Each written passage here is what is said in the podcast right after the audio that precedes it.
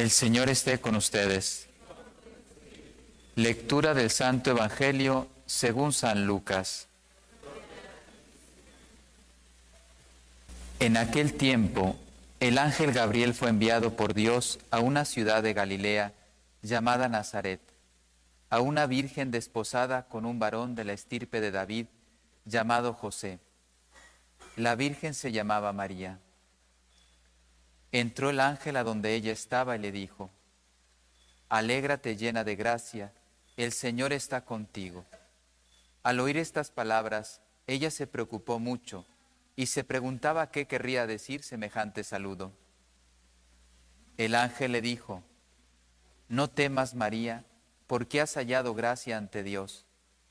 Vas a concebir y a dar a luz un hijo, y le pondrás por nombre Jesús. Él será grande y será llamado Hijo del Altísimo. El Señor Dios le dará el trono de David su padre. Él reinará sobre la casa de Jacob por los siglos, y su reino no tendrá fin. María le dijo entonces al ángel, ¿cómo podrá ser esto, puesto que yo permanezco virgen? El ángel le contestó, el Espíritu Santo descenderá sobre ti, y el poder del Altísimo te cubrirá con su sombra. Por eso el santo que va a nacer de ti será llamado Hijo de Dios. Ahí tienes a tu pariente Isabel, que a pesar de su vejez ha concebido un hijo y ya va en el sexto mes la que llamaban estéril, porque no hay nada imposible para Dios. María contestó, yo soy la esclava del Señor, cumplas en mí lo que me has dicho. Y el ángel se retiró de su presencia. Palabra del Señor. En el nombre del Padre y del Hijo, del Espíritu Santo, en alabanza de Cristo, Inmaculado Corazón. Decía el Papa San Pablo VI, en María vemos la respuesta que Dios da al misterio del hombre. Ya decía el Concilio Vaticano II que Cristo revela al hombre al hombre. Para poder entender qué quiere Dios, qué espera Dios del hombre, basta ver a Cristo.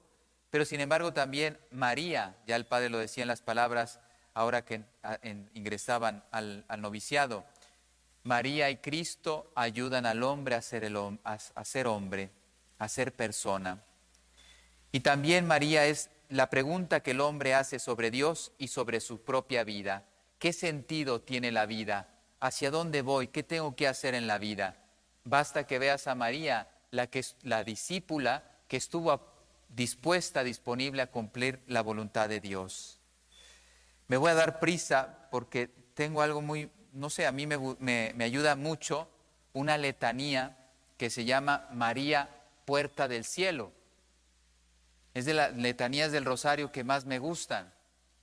Y precisamente me parece que ahora que nos vamos a acercar hoy y mañana, también el 25, al misterio de Belén, creo que se entiende muy bien. Por medio de María vino el Redentor, vino la redención. Por medio de María vamos a ir a Dios. Pues dos puntos me gustaría compartir con ustedes que espero que les ayuden para su contemplación. Yo voy a mencionar algunas de las razones por las que María es puerta del cielo y la otra es Jesús, que viene a ser Cristo en esta obra de redención. Y lógicamente, como son varias, escoge la que te ayude, pero trata de llevarla al Belén. Son, puedes escoger una, dos, pero son muchas por las cuales María puede ser la puerta del cielo. María es puerta por, por la cual el Verbo se hizo carne y está habitando en medio de nosotros. Es la puerta entonces de la redención. Es la puerta de todas las gracias que Dios dispensa a los hombres. No hay una gracia que venga al mundo si no es por María. Es puerta porque los hombres, para que los hombres se eleven a Dios. San Luis María Griñón de Montfort lo va desarrollando en su tratado continuamente es también puerta del sagrario, para descubrir a Cristo porque ella fue el primer sagrario. No dicen que Santo Tomás estudiaba delante del, tabernáculo porque quería descubrir la verdad de Cristo, pues estaba en su presencia. Es abrir, imagínate, cuando abrimos el Santísimo, el Sagrario, eh, y para, para exponer el Santísimo nos ponemos de rodillas, pues esa puerta es María para poder descubrir la luz que Cristo vino a traer al mundo. Es la puerta para abrir los corazones a la fe y así podamos llegar al Creador. Es la puerta que nos ayuda a creer en Cristo.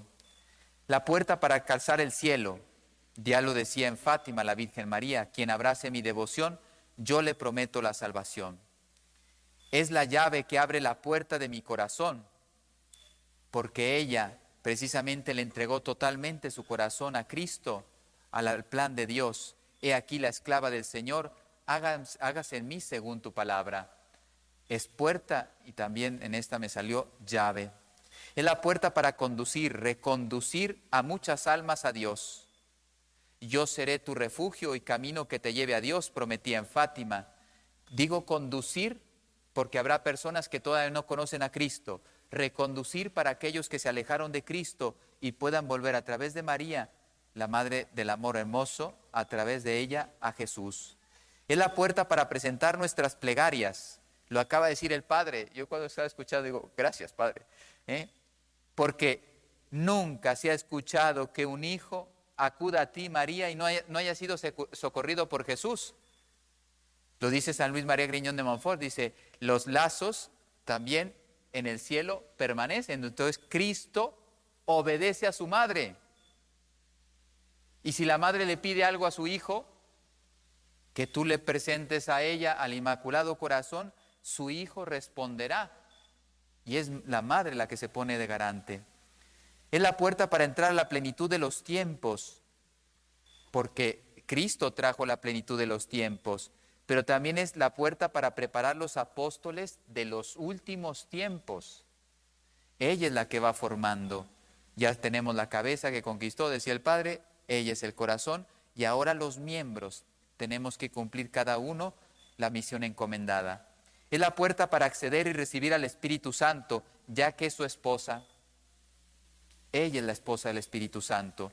Es la puerta de santidad. Como ella, ella tuvo la excelencia más alta en la, santidad, sobre los ángeles y los santos. No hay nadie que se le pueda asemejar a ella. Ella vivió de forma única, excelente, las virtudes teologales, la fe, la esperanza, la caridad y todas las demás virtudes.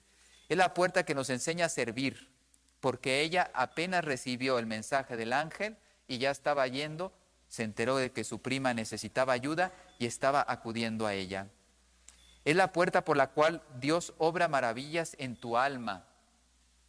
María, que conoce cada uno de nuestros sentimientos y necesidades, va entrando en nuestro corazón y va dando esas gracias que tú necesitas. Cuando uno se consagra, ustedes saben que yo le ofrezco todo a María, todas mis gracias a María, y ella se encarga de distribuirlas como buena administradora de los tesoros de Dios en las almas donde más lo necesiten, pues yo también voy a recibir esas gracias que otros a lo mejor están ganando esos méritos. Es la puerta para la oración profunda, para que podamos llegar algún día a la contemplación. Ella que continuamente estaba en presencia de Dios, su alma estaba continuamente unida a Dios. Es la puerta para aprender a ser humildes, sobre todo con la yo soy la esclava del Señor. Ella es la puerta de la humildad. Es la puerta para contribuir a la salvación del mundo. Ella lo hizo con docilidad, disposición, fidelidad a los planes de Dios. Pues ella me va a enseñar también a que yo colabore como apóstol de los últimos tiempos para este momento clave de la historia de la humanidad. Ya para muchos, inclusive, ya lo dijo el Padre, eh, hay, que, hay que decirlo con tristeza, pero hay que ser muy claros, ya para muchos, inclusive dentro de la iglesia, ya no existe la verdad. Es un momento álgido. Yo no sé si la historia ha vivido algo así. Herejes ha habido, pero donde ya no la mayoría considera que no existe la verdad. Esto es gravísimo. Pues estos son los momentos históricos que nos toca vivir como hijos de María, hijos de, Dios, para poder luchar precisamente en sus planes Dios tiene un plan que cada uno tiene que jugar ahora. Es la puerta para entrar en el mundo angélico. Precisamente, ¿quién fue a revelarle el mensaje, la misión que tenía que desarrollar? Un ángel. Pues ella, los ángeles, ustedes saben que están al servicio de María, ella nos mete en, en ese mundo angélico para que podamos trabajar juntos y cumplir el plan de Dios. Ella es la reina de los ángeles. Es la puerta para comprender la palabra de Dios. Quien como ella, trono de sabiduría, estuvo guardando continuamente en su corazón la palabra de Dios ella nos ayuda a bien interpretarla. Nos ayuda a enseñarnos a descubrir y a cumplir la voluntad de Dios. Bueno, se lo voy a decir, pero hay un, me llama la atención aquí un sacerdote que es, bueno, yo lo admiro por su conocimiento, su conocimiento de la palabra de Dios es impresionante. Y el otro día estaba bendiciendo una pareja del mismo sexo todo ese conocimiento, todo eso que aparentemente, porque realmente sus, charlas son, yo no las he escuchado, pero la gente queda muy edificada con, sus predicaciones, porque conoce muy bien, bueno, destroza a los, a los protestantes con, con, argumentos, con la palabra de Dios, pero ya, ya bendijo, cayó en el juego. Es la puerta para enseñarnos a descubrir y cumplir la voluntad de Dios. Ella fue la que cumplió mejor la voluntad de Dios. ¿Cómo no dejarnos guiar por María? Es la puerta para conocer cómo debe ser cada familia, porque ella fue el corazón de la Sagrada Familia. Ella es la puerta del silencio, como San José y ella vivieron en la Sagrada Familia. Es la puerta de la alegría, Jaire o Caire. Recuerda lo que le dijo el ángel, esto es griego, alégrate, regocíjate María, porque tú estás llena de gracia, por eso puedes tener alegría y gozo en tu corazón. Pues nosotros, si permitimos que María nos ayude a crecer en gracia, podemos tener alegría y gozo en nuestro corazón, no importando las circunstancias. Es la puerta que nos ayuda a entender la maternidad divina, porque ella es la madre de todos los pueblos. Cristo vino a salvarlos a todos y ella es la madre de todos los pueblos, es una advocación. Y por último, hablando de María, es la morada, la puerta que nos lleva a crear, a formar un templo, una morada, una piedra viva en nuestra alma. Jesús, ¿qué nos puede ayudar ahora que nos acercaremos en estos días de Navidad? Primero, Jesús significa Dios salva. No olvidar que Cristo vino a salvar al mundo, mas sin embargo también venía a ser un signo de contradicción Precisamente, ya los campos se están deslindando, ya no se puede mezclar el aceite con el agua. Ahora llegó el momento en que cada uno tome su postura. ¿Dónde quieres estar? ¿Con el aceite o con el agua? Pero ya no se pueden mezclar. Hace unas décadas, hace unos años, podía aparentemente mezclarse y podían, parecía que estaban juntos. Jamás el aceite se va a mezclar con el agua. Y si quieren ver una reacción, pongan una, una a hervir agua y luego échenle aceite de cocina y luego me dicen si se mezclan para hacer la pasta. Las pastas italianas se pone agua, aceite y luego se pone la pasta y el aceite nunca pierde su forma. Está ahí, no se mezcla con el agua.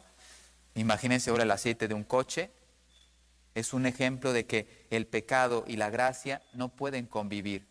Y ya llegó el momento en que el pecado se tendrá que separar de la gracia de Cristo y cada uno tendrá que reconocer dónde se quiere poner. Pues Él es signo de contradicción. Muchos pensamientos quedarán confundidos. Él vino a traer la misión del sacrificio supremo de la cruz como precio de nuestra redención. No se te olvide que ese niño que, que suscita ternura, pues ese niño, su misión era porque tenía que crecer y entregar su vida por ti.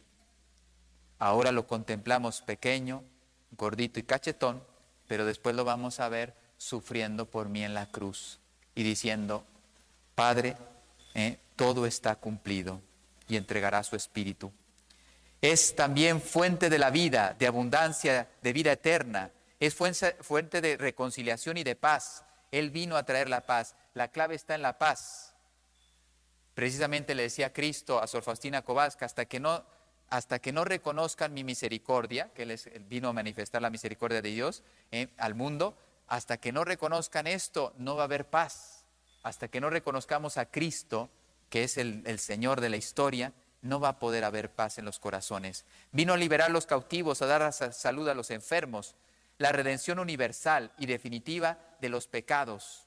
Esto lo dice el Catecismo de la Iglesia Católica. Él vino a traer la redención universal y definitiva de los pecados del hombre. Es el intercesor ante el Padre. Es un don de Dios a la humanidad. Este es el grande regalo que vamos a contemplar. Un don de Dios que ha sido asignado a la humanidad. Vino a traer la buena noticia. Es el que el Padre nos perdona, que nos envía su misericordia a través de Él. Pero yo soy el camino, la verdad y la vida. Por lo tanto, tenéis que seguirme. Renuncia a ti mismo, toma tu cruz y sígueme. Y así tendrás una morada en el cielo. Ya lo fui a preparar. Él es el hacedor, el creador de todo, pero se hace también el siervo y el servidor de todos. Por eso el gesto que el Padre puso aquí, que es muy bonito, los superiores, los que tienen que tener a su cargo a los hermanitos, no son jefes. La misión que Dios ha dado a los formadores es de servicio. Pues el creador de todo se puso y se hizo siervo de todos. Vino a construir muchos templos, pero templos en el alma, de gracia, de espíritu y de verdad. Por eso se puede encarnar la encarnación mística que le decía a Beata Conchita Cabrera de Hermida, la encarnación mística. Él también quiere tomar forma en mi corazón, quiere vivir, morar en mi corazón. Por eso ahora seremos templos de espíritu y verdad. Vino para quedarse en la Eucaristía, vino a traer confianza en Dios, que fue lo que perdieron nuestros primeros padres. Y por último, vino a invitarnos a prolongar su misión en la historia. Que no se nos olvide, yo que estoy contemplando el misterio de Navidad, tengo un compromiso con Él de hablar al, al mundo del acontecimiento que ha sucedido hace 2023 años. Cristo nació y está en medio de nosotros y vino a salvarnos. Que así sea.